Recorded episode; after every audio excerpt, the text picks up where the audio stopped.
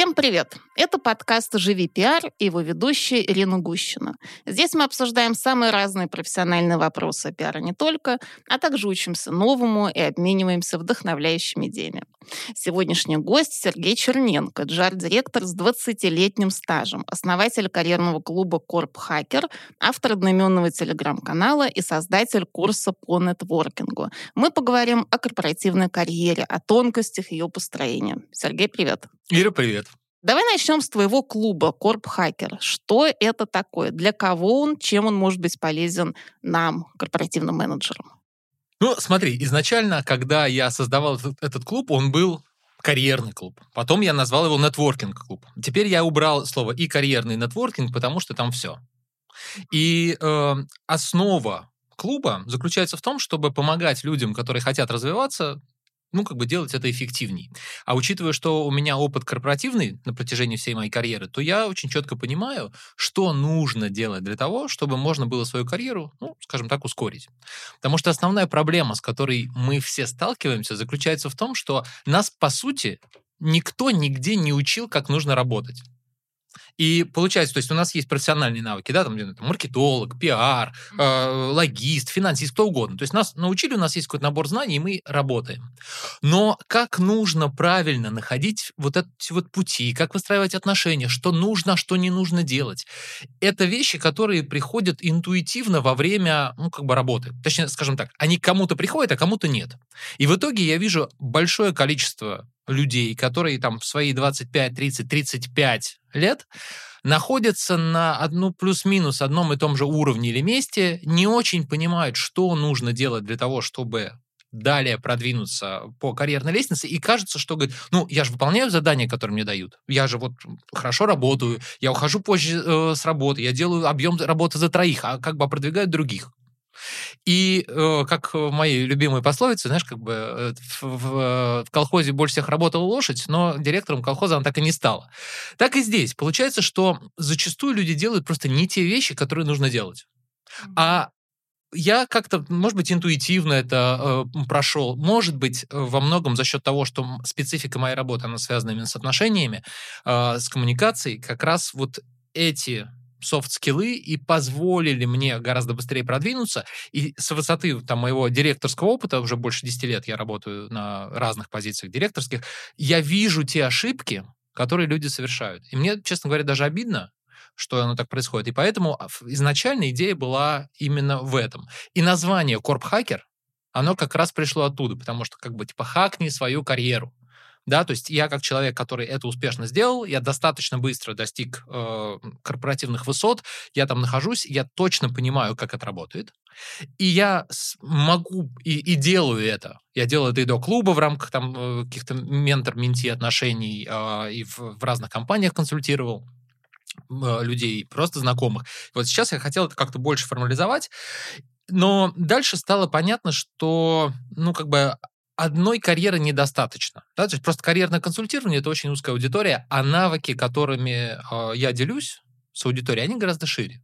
Здесь у нас получается коммуникация, это там, знаешь, публичные выступления. Такие soft skills в широком да, смысле. Да, именно, именно. Uh-huh. И э, тебе как пиарщику это все понятно, потому что нам немножко легче, потому что это лежит в основе нашей с тобой профессии. А те люди, у кого этого нет, у кого, естественно, это как бы, ну, скажем так, может быть, не очень хорошо получается, то м- им сложнее. И я просто помогаю их, им направляю, как бы направляю их вот в этом направлении. Это что касается карьеры. Но если посмотреть шире, то по большому счету коммуникация, нетворкинг, умение там хорошо выступать, умение хорошо говорить, правильно выстраивать отношения, поддерживать их, это то, что может быть полезным ну, практически любому человеку. И именно поэтому я пытаюсь сейчас расширить аудиторию, и сказать, что как бы неважно, ты там предприниматель, супер. Те навыки, которые вот, вот именно в, в области софт-скиллов у меня есть, я могу помочь тебе многое порешать. Это отношения с клиентом, это отношения с партнерами, это там правильное выстраивание команды. Масса всего того, что может быть полезным.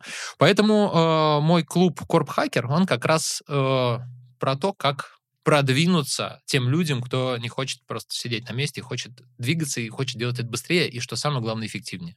Это в большей степени э, все-таки для людей, ну, пока еще вот среднего уровня, то есть менеджеров среднего звена или там начинающих предпринимателей, или это уже и для вполне себе директоров? То есть кто вот самая э, основная аудитория?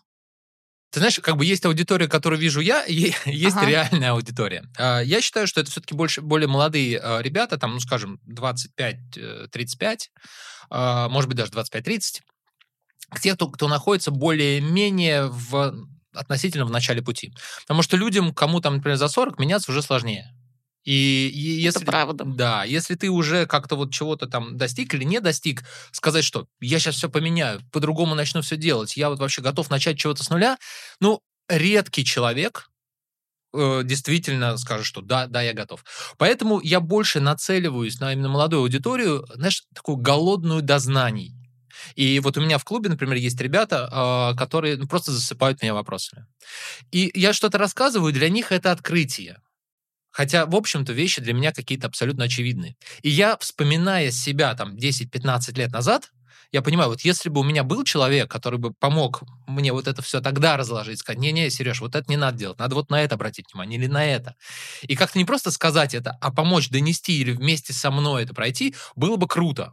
И именно поэтому я как раз и м, надеюсь вот на эту как бы молодую аудиторию, и очень хочу ее видеть. И, в принципе, у меня достаточно много людей, кто там моложе 30. Но есть люди, кто и больше, больше 30 есть, кто работает в корпорации, есть кто не работает. Ну, в общем, аудитория достаточно разношерстная, но это и здорово, потому что основа клуба, вообще сама по себе uh-huh. клубная система, она позволяет концентрированно иметь разных людей, и ты, по сути, любой запрос можешь адресовать, и так или иначе у кого-то найдутся контакты. Вот недавно был пример, мне пишет мой знакомый в клубе и говорит, Сереж, э, мне нужен контакт вот в такой-то, значит, компании автомобильной, э, мне нужно выйти, там, у меня есть предложение конкретно к ним.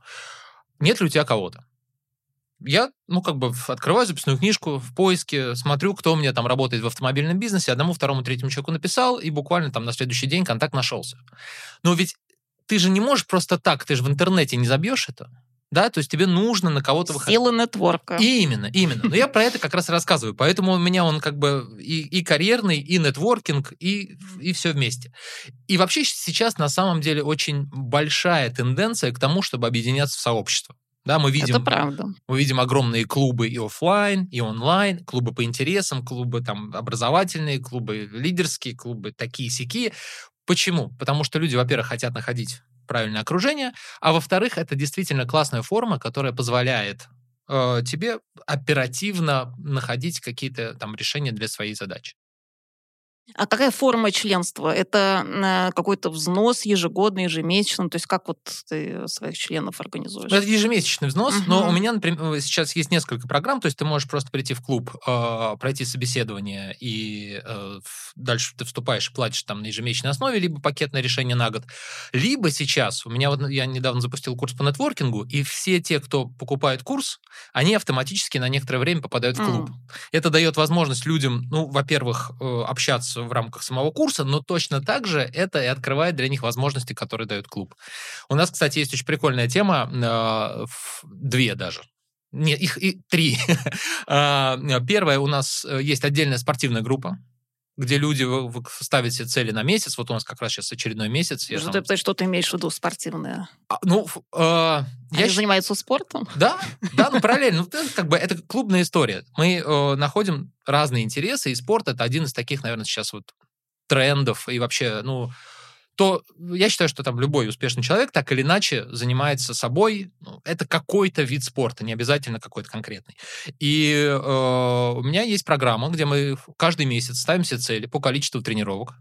И дальше люди там фоткаются, выкладывают э, в нашу отдельную группу, мы все друг друга поддерживаем, и это мотивирует и меня самого uh-huh. заниматься спортом, uh-huh. и всех, кто у нас как бы есть в группе. Это такая еще мотивационная какая-то составляющая, да. помимо прочего. Да, у нас еще есть э, группа «Дневник успехов», где люди делятся какими-то своими успехами, что там у меня, я сделал вот такой-то проект, я сделал вот это, вот это.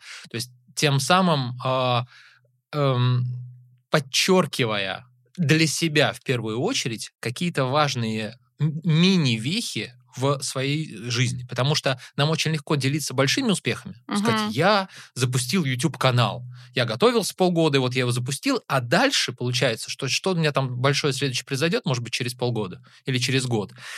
И этого нам недостаточно для того, чтобы подпитывать нас самих энергией. Именно поэтому я пытаюсь приучить людей тому, чтобы раз в неделю ну, ты что-то небольшое, неважно, что это. Ты, понимаешь, что там, что-то организовал, что-то сделал, там, внедрил новую привычку, что-то за- запустил, сделал какой-то сложный этап. Неважно, что это. Ну, просто ты, зафиксировав это где-то и еще получив обратную связь, какие-то лайки, там, типа, круто, молодец, это тебя подбадривает к тому, что ты, ты молодец. Потому что мы очень много себя и часто себя недооцениваем. Это одна из больших проблем, с которыми я сталкиваюсь постоянно. Ну, то есть, по сути, ты создаешь такую поддерживающую среду для своих участников, да, причем поддержку не, только не только с точки зрения какого-то карьерного развития возможностей, но еще, в принципе, жизненных достижений. Ты знаешь, я м, вот в своем курсе по нетворкингу я рассказываю о том, что нетворкинг это не только, знаешь, новые знакомства, потому что у многих есть ощущение, что ты там, типа, нетворчица на конференции, пошел там с кем-то познакомился. Это не там, ну это один маленький кусочек. Это же, э, потому что нетворкинг это и про поддержание отношений, это и там, построение новых отношений. Но что очень важно, и мало кто об этом говорит, что нетворкинг это про саморазвитие. Потому что если ты неинтересный человек, то с тобой просто Не о чем поговорить. не о чем поговорить. И именно поэтому, когда я смотрю на карьеру, это не просто, то есть карьерное развитие, это не просто того, что ты делаешь какие-то правильные вещи. Да? То есть ты должен делать какие-то усилия для того, чтобы развиваться, раскрываться с разных сторон, показывать какие-то другие абсолютно вещи, и за счет этих других вещей у тебя открываются возможности. Например, у меня э, на, на прошлой работе один из начальников был, э, занимался, увлекался бегом. И вот в итоге через эту тему мы с ним, э, ну, во-первых, мы с ним сдружились, во-вторых, э, мы как бы организовали ну, кружок, ну, можно сказать, кружок по бегу тех... Сначала это были там несколько директоров, потом еще кто-то присоединился, потом еще кто-то. И вот спустя несколько лет это все переросло в то, что там э, ну, больше ста человек в организации занимаются триатлоном, они вместе ездят тренироваться, у них есть э, своя программа, они участвуют в соревнованиях, они там как-то все как бы делятся, взаимодействуют, и это настолько круто влияет ну, как бы на, на себя, на построение отношений в коллективе и, соответственно, на карьеру. И поэтому вот эти вот дополнительные вещи, которые я в клубе стараюсь развивать, они как раз вроде, они помогают людям становиться интереснее и, соответственно, успешнее. Потому что я считаю, что э, интересный человек гораздо более, э, имеет больше шансов к успеху, чем просто умный или какой-то там трудолюбивый. Вот, кстати, интересную мысль ты м, сейчас сказал по поводу того, чтобы объединяться, ну вот, э, коллегами, и делать что-то такое большое интересное. Вот буквально недавно я общалась со своей коллегой, бывшей коллегой по отрасли, фармацевтической, и она рассказывала, как они в ее компании, менеджерской команды, э, совершали восхождение на гору. Мгм. И это кардинально изменило отношения внутри команды. То есть это совершенно как-то перестроило, вот как она взаимодействовала с руководителем, как руководитель взаимодействовал там с другими а, топ-менеджерами, потому что они проявились как люди и, видимо, сформировали какие-то отношения на более глубинном уровне, чем это было до этого. И, естественно, это позитивно повлияло на их дальнейшую работу и взаимодействие. То есть это прям а, отличная история, которую, ну, к сожалению, многие, наверное, игнорируют или просто не знают, что так можно. А, ну, тимбилдинги вещь не новая. Но И- это такой, понимаешь, тимбилдинг с каким-то очень таким глубинным смыслом. То есть, когда ты вместе идешь там на неделю, например, в поход, там же идет и взаимовыручка, какая-то взаимопомощь, и какие-то там, не знаю, разговоры по душам. То есть это очень такой глубинный уровень. Потому что часто тимбилдинг, он остается на каком-то поверхностном слое, да. Там вместе какие-то кубики пособирать в течение двух-трех часов, и that's it. Но это не дает вот этой глубинной связи. Я абсолютно согласен. И на самом деле, опять же, возвращаясь там, к моему курсу по нетворкингу, э, я рассказываю о том, что построение отношений э, классный, наиболее интересные э, площадки, это которые предполагают длительный формат взаимодействия. И, например, потому что, ну, как бы, вот все говорят про конференции. Знаешь, вот ты пришел на профильную Мгм, конференцию, ты пошел с кем-то мгм. познакомился, и вот у тебя там куча контактов. Ну, давай будем откровенны, да? Сколько раз мы с это кем-то... так не работает. Да, да. Мы с- ты вроде даже с кем-то познакомился, но потом мало того, что визитки там не отработал, что-то тебе лень. потом- Забыл вообще, что это за человек. Да, да, да. Потом встретил кого-то из знакомых, в итоге с ними протусил все время. Это- Оно как бы это не рабочий инструмент. Там есть э, подходы, как это можно делать правильно, я об этом рассказываю. Но э, конференция, это, я говорю, вот это маленький-маленький кусочек. Но когда мы берем более длинные форматы, например, образование, да, и вот ты идешь на какой-то курс, и ты там раз в неделю, несколько месяцев с кем-то проводишь в одной и той же группе время, а если еще и хороший преподаватель, тренер и ну, как бы сам по себе курс, то ты так или иначе взаимодействуешь с людьми. И у тебя хоп, уже там на третьем, четвертом, десятом занятии у тебя начинают не просто выстраиваться какие-то, ты уже ты запомнил имя, ты очень хорошо там представляешь, что за человек, тебе кто-то больше, нрав... больше нравится, кто-то меньше. И то же самое происходит вот в походах, поездках, любом entertainment е. Mm-hmm. И эм, я говорю, что вот вместо того, если человек вообще нацелен на то, чтобы как-то развивать свое окружение, а я считаю, что это один из самых главных, э, одна из самых главных компетенций, которая нам нужна, причем не только в профессии, но и в жизни, это м- формировать вот это правильное окружение. И вместо того, например, чтобы взять и просто поехать, там, не знаю, куда-нибудь в Турцию, знаешь, в отель All Inclusive, да, All Inclusive, поваляться на, на пляже, ты можешь точно так же круто поехать, например, на восхождение на Килиманджаро. У меня тоже знакомая недавно была. Мало того, что это крутой опыт, у тебя супер интересные истории, которые ты можешь делиться, ну, еще всю жизнь, наверное, и все будут с открытым ртом тебя слушать. Ух ты, классно, расскажи, а покажи. Это тебе добавляет вот этих вот очков интересности. Но что самое главное, в это время с теми людьми, которые тоже туда идут, ну, ты как бы, ты, во-первых, познакомился, ты так или иначе, вот как ты говорил сейчас, там, с ними задружился, заобщался. И в итоге, выходить после этой поездки, у тебя 100% появятся новые люди, может быть, новое окружение. И есть такие конторы, которые, они вот в интернете, пожалуйста, там полно клубов, которые организовывают это. Причем это стоит не супер дорого. Например, одно из направлений, э, есть такая компания, э, агентство, э, Мзунгму Expeditions или что-то такое.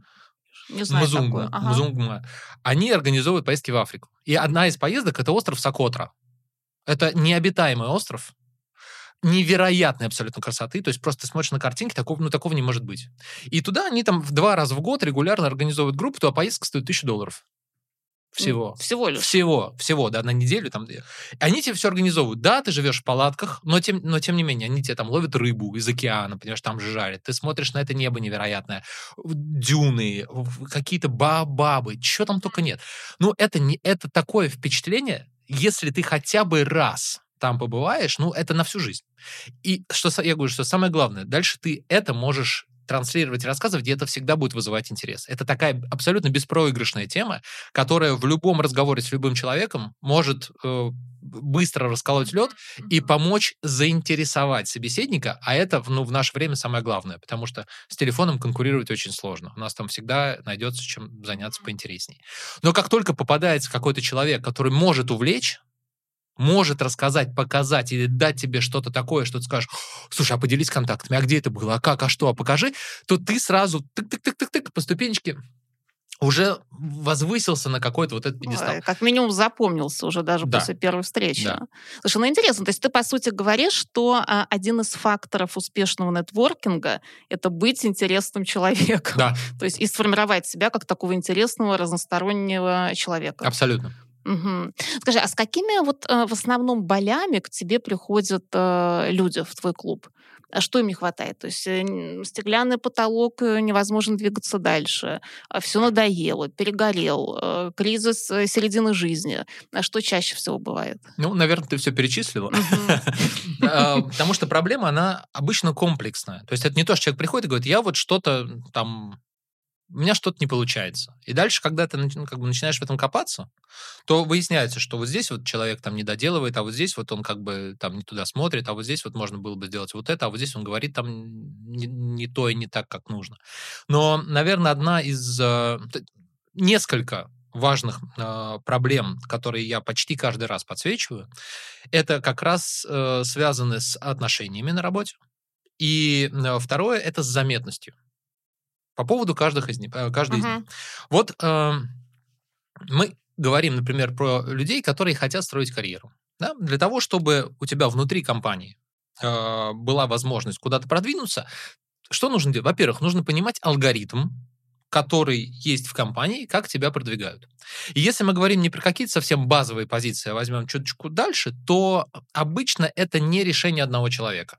Да, то есть здесь должен быть задействован HR, э, твой руководитель. А еще очень часто бывает так, что руководитель должен перед другими руководителями твою кандидатуру защитить. А чтобы он это сделал, то успешно, то у тебя должны быть какие-то такие проекты, которые можно uh-huh. подсветить и рассказать. А еще желательно, чтобы другие его коллеги об этих проектах знали. И получается, что мы думаем, что нас просто должны продвинуть там через какое-то время за красивые глаза и за то, что мы хорошо работаем, а на самом деле это совсем другое.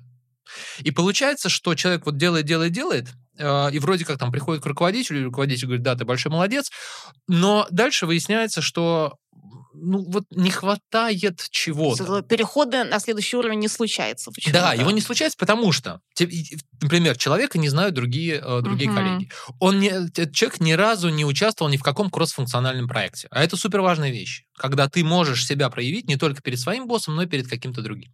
Когда ты делаешь свою работу не просто в том формате, когда тебе дали работу, ты ее сделал, а ты ее делаешь и задаешься вопросом, а почему? А что, к чему мы идем? Ты там спрашиваешь своего руководителя, он тебе что-то подсказывает. Ты идешь потом в другой отдел, еще куда-то, еще куда-то. У тебя формируется как бы более широкая картина, и дальше ты приходишь с какими-то предложениями, с какими-то инициативами. Да, не все принимается, но есть вещи, которые принимаются. Я как раз помогаю вот это лучше идентифицировать и понять, в какой проект стоит влезать, а в какой нет. И uh-huh. дальше, влезая в какой-то проект, да, ты берешь дополнительную нагрузку, но ты развиваешь свои дополнительные э, как бы навыки. Очень частая проблема, с которой многие сталкиваются, то, что э, им говорят, смотри, для того, чтобы ты перешел на более высокую позицию, тебе нужен там, не знаю, опыт управления людьми. Пока у тебя опыт управления людьми не будет, мы тебя продвинуть не сможем. Но на текущей позиции у него нет у человека нет, возможности. Да, да. да, и получается такой как бы замкнутый Замкнут. круг, и многие люди теряются или сдаются. А на самом деле это же вот как раз вот эти кроссфункциональные проекты, они помогают ты куда-то влез, где-то взял на себя как бы э, вот это вот э, флаг э, лидерства, начал кем-то управлять, у тебя что-то получилось, тебя заметили, и дальше потом ты этот опыт показываешь как релевантный и говоришь, вот. И это, это работает. И вот эта заметность, которую нужно наращивать, она у многих очень сильно проседает. И в том числе, вот я много говорю про публичные выступления, и говорю, подожди, вот ты делаешь какой-то проект, ты о нем рассказываешь где-то? Такой, ну, да, да, а кому? Да я не знаю, да вот, ну что, это мой руководитель должен. Нет, это ты должен. Это ты должен везде и всем рассказывать о том, почему это важно, что ты делаешь, какой импакт это приносит компании, сколько денег это позволяет сэкономить. И это тоже надо уметь считать, все это правильно. Вот, и когда ты все это правильно нарисовал, у тебя вдруг появился очень понятный, ну, там, бизнес-кейс, который ты говоришь, я делаю вот это, вот так, вот так, вот так. И дальше говоришь, я хочу выступить на конференции, на нашей внутренней или на внешней. И у тебя потихонечку, шаг за шагом, ну, не мне тебе рассказывать, uh-huh, как uh-huh. работает пиар, но по большому счету, да, если бы кто-то там приходит в наш э, отдел и говорит, слушайте, у нас есть классный проект, мы хотим о нем рассказать, помогите. Ну, в большинстве случаев совместно можно найти какое-то решение. Да, конечно. Здесь ты маленький материальчик сделал, здесь ты где-то какую-то там рабочую группу собрал, здесь ты еще что-то, еще что-то, еще что-то. И вдруг, вдруг, как бы само собой, да, через год все про тебя знают, все про тебя говорят, и потом ничего удивительного, что как раз вот этот самый человек и получает возможность либо какого-то продвижения, либо какого-то нового амбициозного проекта, который приведет к продвижению. И так и строится карьера. Но мало кто до конца это понимает. Поэтому заметность очень у многих проседает как э, ну, вообще как качество, как направление. И это первый блок, с которым нужно работать. Второй это отношения. Вот я, я с этого начал, говорю, что когда мы говорим про там, продвижение по карьерной лестнице, я говорю, ну ты как минимум должен понимать, кто те, те люди, которые могут повлиять на решение. Я говорю, ты знаешь? Я говорю, финансовый директор может повлиять на это? Ну, наверное, да. Я говорю, ты как бы, у тебя есть отношения, как, ты, ты как-то вообще с ним, да, с ним общаешься? Угу. Да нет, ну о чем мне с ним общаться? И все, понимаешь, а вот оно как бы об этом разбивается. И дальше я говорю, вот смотри, для начала нужен, спи- нужно составить список людей.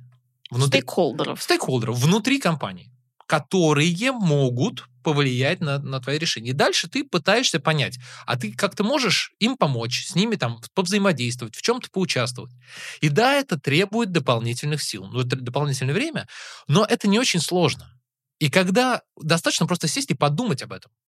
Ну, потому что даже до этого у большинства людей не доходит. Я не думаю, доходит да, что в принципе нет понимания, что выстраивание карьеры это тоже отдельная большая работа Это не случается вот так вот по щелчку пальцев. Ну и все. И дальше, когда мы садимся вместе, я говорю, ну давай, давай все. Мы нарисовали там перечень людей, примерно поняли, кто там чем занимается, где мы можем быть полезны, в какие проекты мы можем интегрироваться, где нужно выступить где можно откинуть что-то лишнее. То есть ты выстраиваешь прямо вот этот roadmap э, для человека. Ну да, да, угу. ну, оно доста- бывает достаточно сложно, потому что ну, как бы человек в этом работает, а я просто по его, с его там, или с ее слов это угу, получаю. Угу. Но я накидываю много вопросов, и я прям вижу, вот мы разговариваем с человеком, как запускается вот этот мыслительный процесс, и человек такой, да, да, угу, слушай, что-то я не думал об этом. И это всегда. Вот всегда. Просто на самом деле нужен рядом человек, который тебе поможет. Знаешь, это как тренер в спорте. Я могу без тренера заниматься. Но когда рядом тренер, во-первых, он мне не даст э, филонить. Во-вторых, он скажет, не-не, вот здесь ногу надо вот так поставить, вот здесь надо вот это, а вот здесь вот, вот это, а здесь вот это. И получается, что я гораздо эффективнее. То есть ты как-то контролируешь, какие-то да. у вас есть точки контроля, да, что ну, происходит? Когда я индивидуально веду человека, ага. э, то как бы, безусловно, мы так работаем. То есть это отношение вот именно ментор-менти. Э, в клубе я даю много, как бы я даю материалы, э, есть люди, кто ну, то есть я всегда открыт к тому, чтобы ответить на любой вопрос. Но, конечно, вот такого просто в введении индивидуального клуб не предполагает. То есть это нужно один на один заниматься. Но, тем не менее, в клубе масса э, и материалов, и людей, которые могут э, тебе помочь в этом всем. И поэтому главное, чтобы было желание. Я сейчас в последнее время, сейчас мне приходит достаточно много разных вакансий, и я для членов клуба их э, открываю, говорю, ребят, пожалуйста, я готов вас порекомендовать, или можете порекомендовать друзей. И оно, как бы, знаешь, нака- такой накопительный эффект происходит. То есть у тебя вроде бы и знания, и обсуждения, и советы, и, там, и э, тренинги, и интервью, э, разные мати- образовательные материалы. Для тех, кто хочет, там все есть. Если что-то не хватает, спроси. Угу. Более того, я периодически провожу э, эти онлайн-эфиры, где ты можешь задать любой вопрос. У меня вот э, некоторое время назад я делал эфир, как э, правильно проходить собеседование, отвечать на сложные вопросы. Полтора часа я рассказывал. И, и оно все равно продолжается. Мне вот сегодня вот прям сегодня значит, прислал э, по одной из позиций, которые у нас были э, открыты в клубе, э, один из членов клуба прислал своего знакомого. Тот пишет, я, говорит, ходил к ним на собеседование, типа фигня компания, э, вот они, я собеседовался, типа, на, а на менеджера по логистике, а меня спрашивали, какие у меня, какая у меня работа мечты и план на 10 лет. Говорит, ну какая-то, типа, они, им нужен логист или лингвист? Говорит, я не очень понимаю. Я думаю, ну, это же, ну, столько уже материалов на эту тему. И получается, что просто не набита рука если мы говорим там, не знаю, вот про собеседование, такая самая простая, наверное, история, у тебя просто не набита рука. И ты... Ну и нет, наверное, понимания, что компании ищут тоже людей, не просто каких-то узких специалистов на, для того, чтобы закрыть какой-то перечень задач, mm-hmm. но и человека в команду, который будет отвечать каким-то ценностям, критериям э, помимо hard skills. Ну вот, и поэтому самое главное для человека, и я ищу именно таких, которые были бы голодные до знаний, и которым было бы не все равно. И были бы готовы учиться. Да, ну, потому что это под этот, как э, под э, лежащий камень вода не течет. Угу. Если тебя все устраивает, тебя все ок, ты думаешь, да, они все, все дураки, мне и так нормально свою зарплату на 40 тысяч рублей, и как бы ну, нет проблем, но это точно не тот человек, который как бы должен... Ну да, не, то есть это не твой клиент, условно. Да. Слушай, ну вот ты упомянул интересную вещь, а, отношения. И на самом деле, наверное, это может быть один из самых сложных факторов, что ли, построения карьеры. Вот я, например, помню, а, в одной из моих предыдущих компаний а, был директор высокого уровня, который говорил, что вот мне нравится общаться с теми людьми, с кем мне нравится общаться. А вот с кем мне не нравится, с тем я и не хочу. Ну, он не особо долго проработал в компании, здесь надо сделать такой дисклеймер. Но ведь это же очень многих есть людей, да? То есть как бы есть естественное желание общаться с теми, кто нас принимает, с кем у нас сразу выстраивается диалог, но ведь таких же немного. То есть все равно достаточно большой процент людей в компании будут те, с которыми, может быть, не сразу сложится какое-то взаимодействие. То есть как здесь помочь э, человеку? То есть есть если, может быть, какие-то, ну, не знаю, рекомендации, как подойти к выстраиванию этих отношений. Ну, там, условно, э, попробовать э, совместного обеда или там еще с чего-то. Вот какие простые шаги, может быть, предпринять? Ну, понятно, что все люди разные, и у каждого из нас есть особенности взаимодействия с людьми. Безусловно, встречаются люди, но абсолютно э, либо фрики, либо категория... Токсичные еще есть очень. Ну, я их Бывают. В, в, в категорию фриков, да, как бы туда отправляю, с, с кем, ну, очень сложно, в принципе, общаться, они как бы неприятные, и Ну, к сожалению, такое бывает, и есть не с каждым человеком можно выстроить отношения, это нужно понимать. Мгм. И я когда рекомендую эм, вообще задум... задумываться об окружении и о тех людях, которые вокруг тебя, это коллег тоже касается. Мы как бы не всегда можем выбирать, но э, стремиться нужно к тому, чтобы у тебя все-таки вот вокруг тебя были люди, с кем тебе интересно, комфортно и приятно. И у меня есть такая как бы шкала э, приятности. Есть люди, кто ну, категорически туда не попадает. И здесь надо понимать, что с этими людьми можно попробовать установить какие-то нейтральные, как минимум, Мгм. отношения, но на это понадобится намного больше сил, нежели чем на тех, с которыми тебе идет как бы гораздо легче выстраиваться. Именно поэтому я и говорю, что когда вот мы, например, пишем, вставляем перечень тех людей, кто может от тебя оказаться полезен в рамках э, компании, дальше ты говоришь, ну хорошо, а вот кто из них, ну там, тебе приятнее, тебе, с кем тебе легче контактировать, с них нужно начинать. М. И понятно, что ты можешь упереться в одного какого-то человека, там, не, не знаю, не дай бог, там, в твоего начальника непосредственно, который, ну, вот никак у тебя не получается. Но тут два варианта. Либо надо, ну, там, смириться, либо ис- искать новую компанию, либо вот, знаешь, плыть э, против течения. Ты будешь понимать, да, я потрачу кучу сил, я вот настолько продвинусь, но вот как бы Мгм. другого этапа нет. Поэтому первое, что здесь важно иметь в виду, то, что, ну, желательно все-таки стараться находить вот это окружение, которое тебе приятно и интересно. Второй момент. Когда мы сталкиваемся с каким-то человеком, который, с которым у нас, естественно, не очень получается, здесь ну, надо бы задать себе вопрос, а почему, да? То есть чем этот человек от меня отличается? Что его интересует? Как он любит вести коммуникацию? Потому что мы же эти вопросы себе тоже никогда не задаем. Предположим, вот есть руководитель, который любит четкость, краткость и конкретность. А есть кто любит поболтать, какие-то общие вещи и так далее. И дальше э, ты приходишь, например, вот к такому, к к первому типу человека, которому нужно очень конкретно, и начинаешь разглагольствовать на тему того, что вот у нас вот это, это, это, это, набрасываешь огромное количество деталей, его это раздражает, потому что ему нужно другое. И тебе кажется, что он какой-то не такой, а ему кажется, что ты какой-то не такой. Вот и все. А если бы ты как э, нетворкер, да, или как человек, которому не все равно, зада- задашь себе вопрос, вот напротив меня человек, вот он какой? Вот он больше вот конкретный или больше, например, такой как бы эмоциональный. И исходя из того, что ты себе ответил, ты говоришь, ага, если это более конкретный человек, в таком случае я когда приду к нему, я буду говорить конкретно, с какими-то вещами, с какими там, найду цифры, которые подкрепят Мгм. мои тезисы. Постараюсь убрать все лишнее оттуда, э, чтобы это было максимально комфортно человеку, с которым я общаюсь. Хоп, первое как бы уже зацепочка Ну, то есть, есть. по сути, ты говоришь об эмоциональном интеллекте, о необходимости его в себе развивать и, собственно, им пользоваться при э, выстраивании отношений. Ну, смотри, нам же всем хочется нравиться людям. Ну, то есть я редко встречаю человека, который говорит, вот пусть меня все ненавидят. Ну, наверное, такое... Это было бы На- странно. ну, наверное, такое где-то бывает, но по большому счету нам всем хочется, чтобы к нам хорошо относились, чтобы все говорили, там, нам говорили о том, какие мы там умные, молодцы и так далее. И это нормально. Это для любого человека нормально. И поэтому первое, ну вот эта подстройка, она а, естественная должна быть. И ты чувствуешь, что если ты делаешь там человеку неприятно или там с тобой неинтересно, ну просто подумай об этом, спроси, почему, что я могу сделать по-другому. И это нормально, это первое. Второй момент, э, который тоже мало кто делает. э, Я говорю, ну, вот особенно, когда мы говорим там про какое-то начальство или каких-то, ну, там, коллеги как минимум на каком-то уровне, чем эти люди интересуются? Чем они занимаются? Чем вообще они живут? Какими, какие проекты у них идут, в конце концов? Ведь там же всем, по Мгм. большому счету, все равно. Вот пойди у кого-нибудь в другом отделе, спроси, а вот вы знаете, что делают вот там ребята из логистики, например, да, или из закупок? Такие, ну, наверное, закупки. А Мгм. конкретней? А с какими проблемами они сталкиваются, мы понятия не имеем.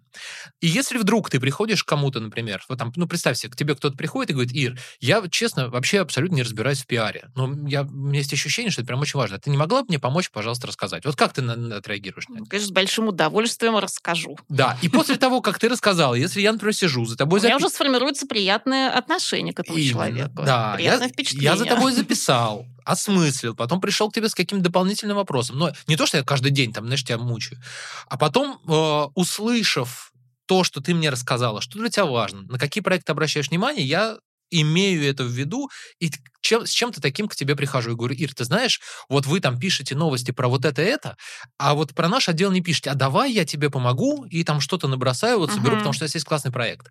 Это добавит к положительным отношениям? Безусловно. Безусловно.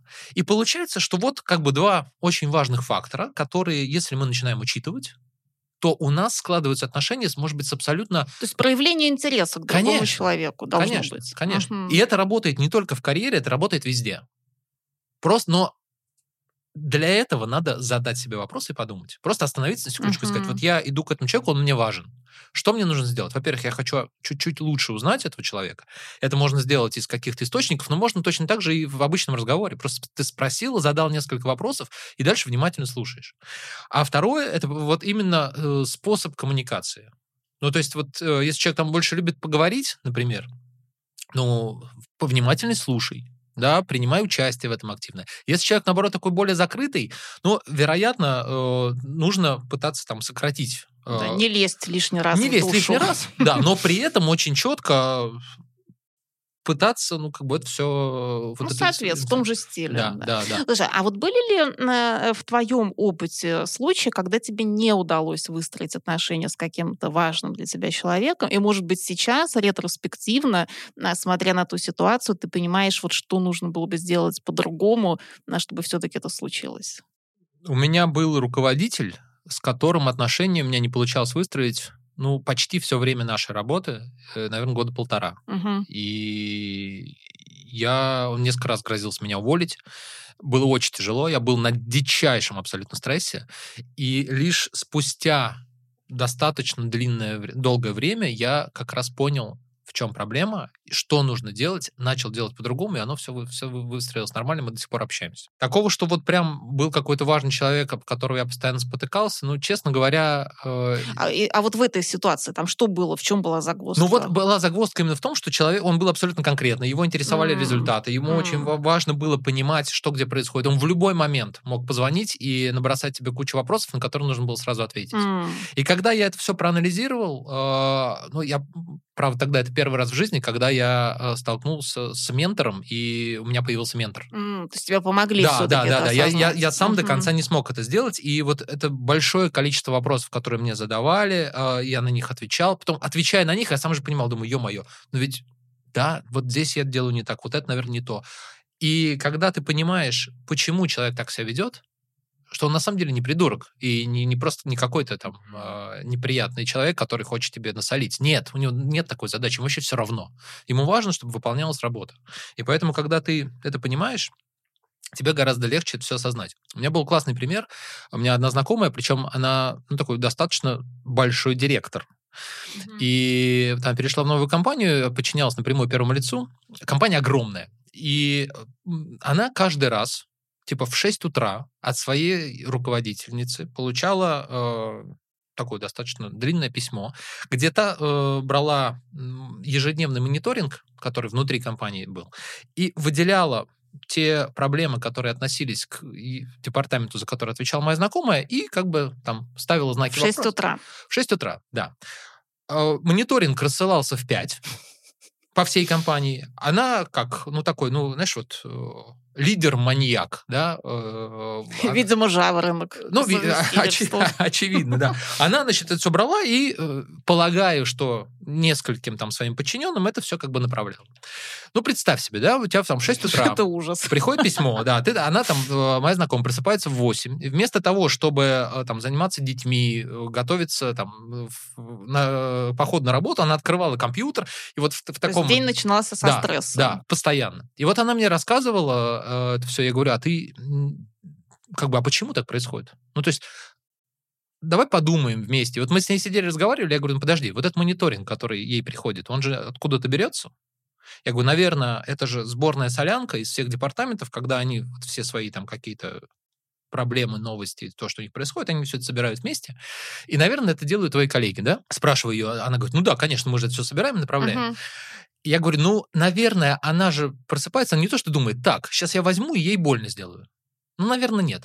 Вероятно, как первое лицо компании, она видит проблемы, которые там э, указаны, и хочет убедиться в том, что ты в курсе, что ты занимаешься ими, что что-то происходит. Мгм. Я говорю, ты попробуй, когда твоя команда тебе состав- составит вот эти вот как бы новости, отдельно направь ей письмо М. в ночь или поставь на автоматическую отправку утром, с тем, чтобы когда она открыла мониторинг, она увидела твое письмо, где ты говоришь, вот этот пункт один мы делаем вот это, вот это, вот это, вот это, второй вот это, вот это.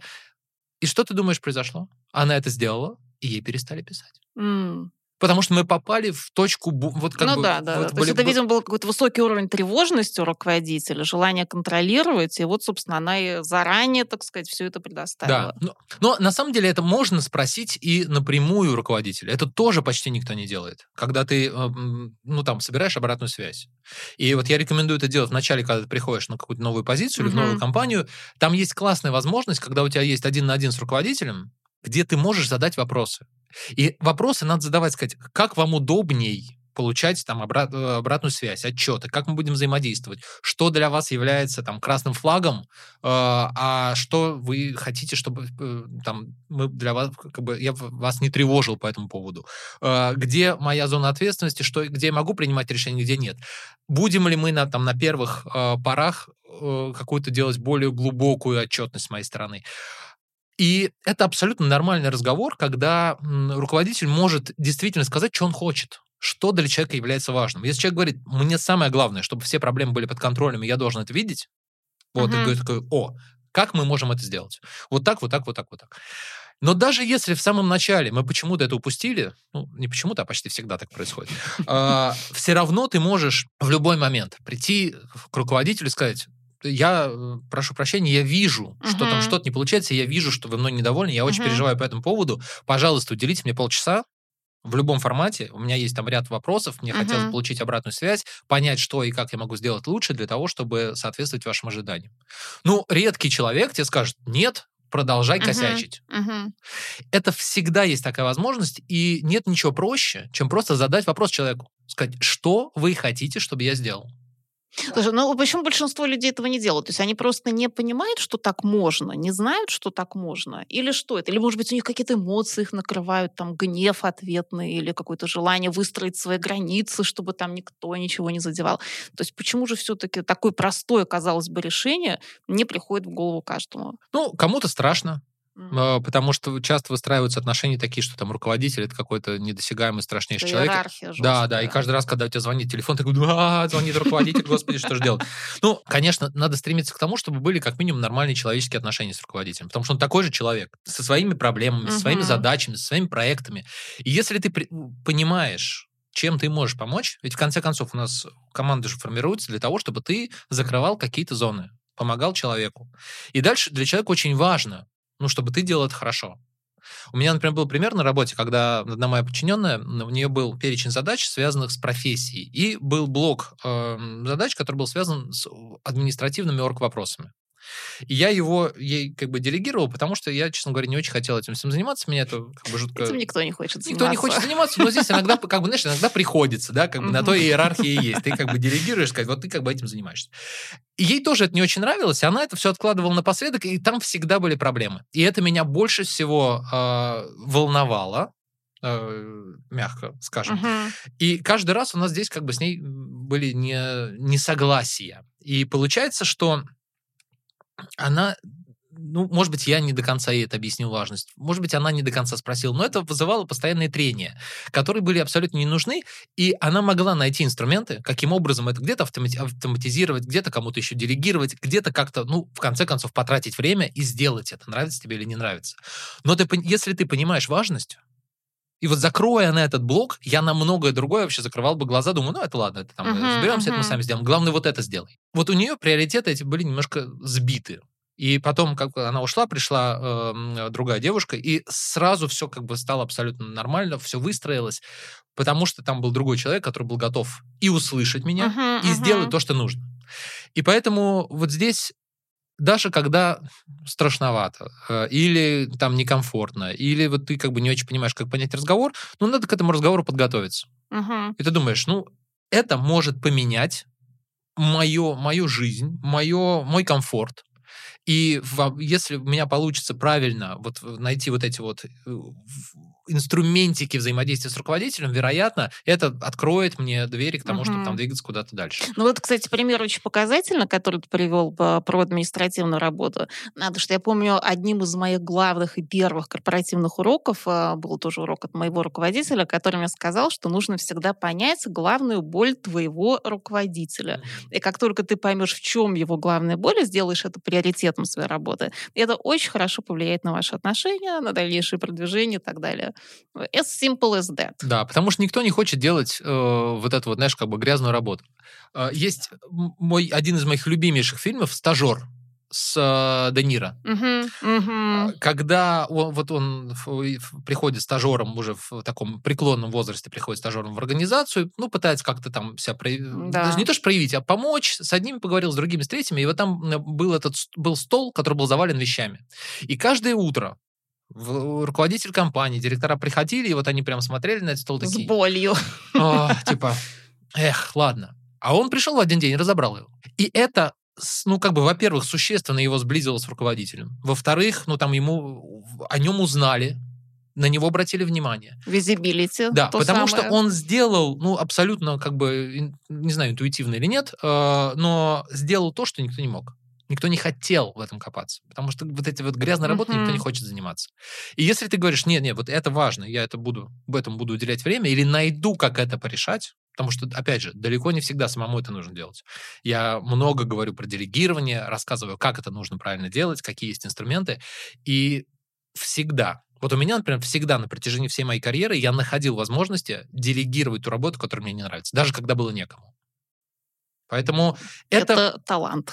вот, это как раз и, и являются те самые корп-хаки, да, Да, корпоративные, ну, я даже не могу назвать их секретами, но просто вот некие корпоративные где-то уловки, где-то шажочки, которые ты э, можешь в компании делать. И вот я часто очень говорю, что э, есть правила внутри компании. И я вижу, насколько часто эти правила адаптируются под нужды конкретных людей, и ты понимаешь, что вот как в «Матрице», знаешь, вот это как бы ложки нет. Ну, Мгм. то есть ты, если ты понимаешь, как работает система, если ты понимаешь, кто из людей принимает решение, что для них важно, как ты можешь им помочь, ты всегда найдешь способ правильно где-то написать письмо, где-то с кем-то поговорить, где-то что-то сделать, где-то что-то подсветить, где-то, наоборот, воздержаться, где-то кому-то помочь, где-то там э, отойти в тень и дать возможность там, кому- кому-то другому себя проявить. И когда ты вот в этом всем начинаешь э, разбираться, то у тебя открываются такие возможности, ну, которые, э, вот, а- особенно в корпорациях, да, которые, э, ну, сложно переоценить. И я вижу, как люди, э, некоторые, ну, растут быстро, получают невероятные проекты, назначения, там, поездки за границу, какие-то бонусы, рост зарплаты, и вижу других людей, которые, ну, по сути, ничем не отличаются, они такие же там профессионалы, как и, как и те, с точки зрения своей профессии, но они вот сидят на месте годами. Потому что не понимают, как работает Потому что не система. понимают, как работает система. А на самом деле разобраться в этой системе несложно. Это не ядерная физика, и просто задавая себе правильные вопросы Мгм. и обозначая вот те зоны, куда нужно двигаться, где что нужно делать, ты можешь очень легко в любой, почти в любой компании э, выстроить свое, как минимум, комфортное существование, а также набросать себе шаги на построение Мгм. дальнейшей карьеры. Слушай, ну вот здесь у меня, кстати, а, такой важный вопрос по поводу любой ли компании, в любой ли это можно сделать, да, потому что мы понимаем, что корпоративная культура и принципы общения между людьми, и принципы взаимодействия руководства и э, сотрудников э, в разных компаниях э, отличаются. И не всегда тебе это может нравиться, может быть комфортным и так далее. То есть стоит ли пытаться все-таки принять вот эту любую систему и в ней там вот обнаружить какие-то ходы? Или в какой-то момент важно понять, что нет, это не твоя среда, ты не хочешь тратить на это время, а, эмоциональные силы и так далее, и все-таки попробовать найти своих. Вот твой подход. Ну, конечно, лучше найти своих. И успокоиться. А, И нет, успокаиваться, наверное, не надо, потому что ты, как бы, даже найдя своих, просто в, в- в той культуре, в которой ты работаешь, тебе комфортней. Ну, то есть ты понимаешь, что, так сказать, я понимаю, что нужно делать, мне приятно, мне интересно, здесь э, там обо мне заботятся, меня развивают, оно все предельно прозрачно и понятно. Есть компании, где оно абсолютно непрозрачно, где э, во главу угла ставятся совсем другие ценности, и ты можешь оказаться человеком, который туда, ну, как бы тяжело вписывается. Приведу пример. У меня есть YouTube-канал, где я беру интервью у разных топов э, корпораций. Вот у меня в ближайшее время выходит интервью с э, HR-директором компании «Вкусвилл». Mm. И вот она в интервью рассказывает о том, э, как у них в компании принимаются решения, какой там климат, что люди, ну, разве что друг другу горло не готовы перегрызать за то, чтобы что-то делать. И она говорит, вот сначала меня это все очень удивляло, и мне было очень в этом как бы некомфортно и непонятно, как в этом всем существовать, потому что я до этого работала в другой компании, вот там вот такая европейская культура, а здесь вот все, значит, там друг друга, друг другу в штыки. Говорит, но потихонечку как ты к этому привыкла и увидел свои какие-то плюсы в этой всей истории. Для меня подобная компания это, ну, то, что говорится, no-go. No-go. Да, для, потому что я точно... Ровно тоже возникло в голове. Да, мне абсолютно комфортно. Но ведь насколько важно, во-первых, это понимать заранее. И есть ребята, особенно знаешь, в, в селзах это очень часто проявляется, когда вот в, а, и в американском кино, знаешь, вот селзы такие американцы, которые а, uh-huh, готовы uh-huh. там просто, просто порвать для того, чтобы достичь результата, сказать, вот, этому человеку там будет комфортно. И этому человеку будет гораздо легче себя проявить, потому что он понимает правила игры. Он говорит, я готов, я во всеоружии, мне это нравится, я получаю от этого удовольствие. Это классно. И, а я другой человек, мне нужно там, знаешь, э, вот такие вот как бы спокойные дружеские отношения, вот это вот work-life balance, вот все вот это. И именно поэтому я и говорю, что когда, например, мы идем на собеседование, очень важно не врать, Угу. А быть максимально... Понятно, что нужно прочитать по компанию. Если вдруг, например, ты посмотрел это, там, вот это интервью, которое у меня выходит, и ты понимаешь, что у тебя тебя зовут в компанию вкусвилл, а ты вообще не соответствуешь этому профилю, лучше не идти. Потому что, не дай бог, ты там подстроишься, кое-как туда пролезешь, а дальше тебя там просто сожрут. Или наоборот, ты говоришь, а я только такую искал. И это, это сразу проявится на интервью, когда ты приходишь и говоришь, да мне вообще все равно. Ну, то есть нужно сверяться с каким-то внутренним камертоном. Конечно, всегда. конечно, конечно. Ну, потому что мы же все, мы все абсолютно разные. И это очень важно понимать, как, опять же, у меня там в рамках моего курса по нетворкингу, у меня есть тест на профайлинг личности, mm-hmm. где ты можешь, ну, во-первых, я рассказываю о разных типах, а, и ты можешь пройти тест и понять, какой ты тип личности и как тебе взаимодействовать с другими. И это очень важно. И, конечно, есть противоположные и у меня тоже не все как бы супер гладко. Есть люди, э, когда я прям вижу человека, думаю, ё-моё, это будет прям сложно. Но я, я понимаю это, и дальше я просто я адаптируюсь. И, знаешь, вот очень часто меня критикуют, то есть не критикуют, а задают вопросы, говорят, вот, это, значит, лицемерие, надо быть собой. Я говорю, ху, стоп, стоп, стоп. Собой каким? Когда ты там родитель, ты один, когда ты ребенок, ты другой, когда ты подчинен, ты третий, когда ты руководитель, ты четвертый, когда у тебя хорошее настроение, ты пятый, когда э, плохое, ты шестой, и так далее, и так далее. У нас миллион масок, и мы очень хорошо подстраиваемся. Вот мы приходим там куда-то, не знаю, там к врачу, например, мы сразу такие, ой, вот э, статус наш сразу тык-тык-тык-тык, потому что перед нами профессионал. Другая роль у нас. Да, уже, да. и это нормально. И поэтому, когда ты видишь человека, который ты думаешь, вот это тот типаж, с которым мне сложно, но я знаю, что нужно делать. Я угу. не буду делать вот это, вот это, буду делать вот это и вот это. Да, наверное, мы с ним, с этим человеком не станем лучшими друзьями, но как минимум я смогу произвести хотя бы нейтральное впечатление, не раздражить человека. Ну а дальше, как мы с тобой обсудили, желательно понять, чем человек интересуется и так далее, и так далее. Угу. Поэтому Э, суммируя э, ответ на твой вопрос, да, конечно, нужно находить компанию, где тебе комфортно. И это может быть абсолютно разное, потому что одному нужно одно, другому другое. Пойми, понять для себя, что тебе нужно, и пытаться этому соответствовать. Ну, то есть находить вот именно те, те компании, которые это будут э, поощрять, а не наоборот. Здорово. Сергей, наше время подошло к концу. Так бы говорила и говорила. Очень интересно. Спасибо тебе огромное. А, Еще раз скажу, что твой канал в Телеграме называется Корп Хакер, твой карьерный клуб называется Корп Хакер, и YouTube-канал называется... Корп Хакер. Корп. Здорово. Спасибо большое. Спасибо большое, Ир. Было очень интересно. Я надеюсь, что какие-то вещи, которые мы с тобой обсудили, помогут людям как минимум остановиться на секундочку и задуматься. И задать себе вот тот самый вопрос. Это решит уже 50% всех проблем. Супер. Пока. Спасибо, Спасибо. большое. Счастливо. Пока-пока.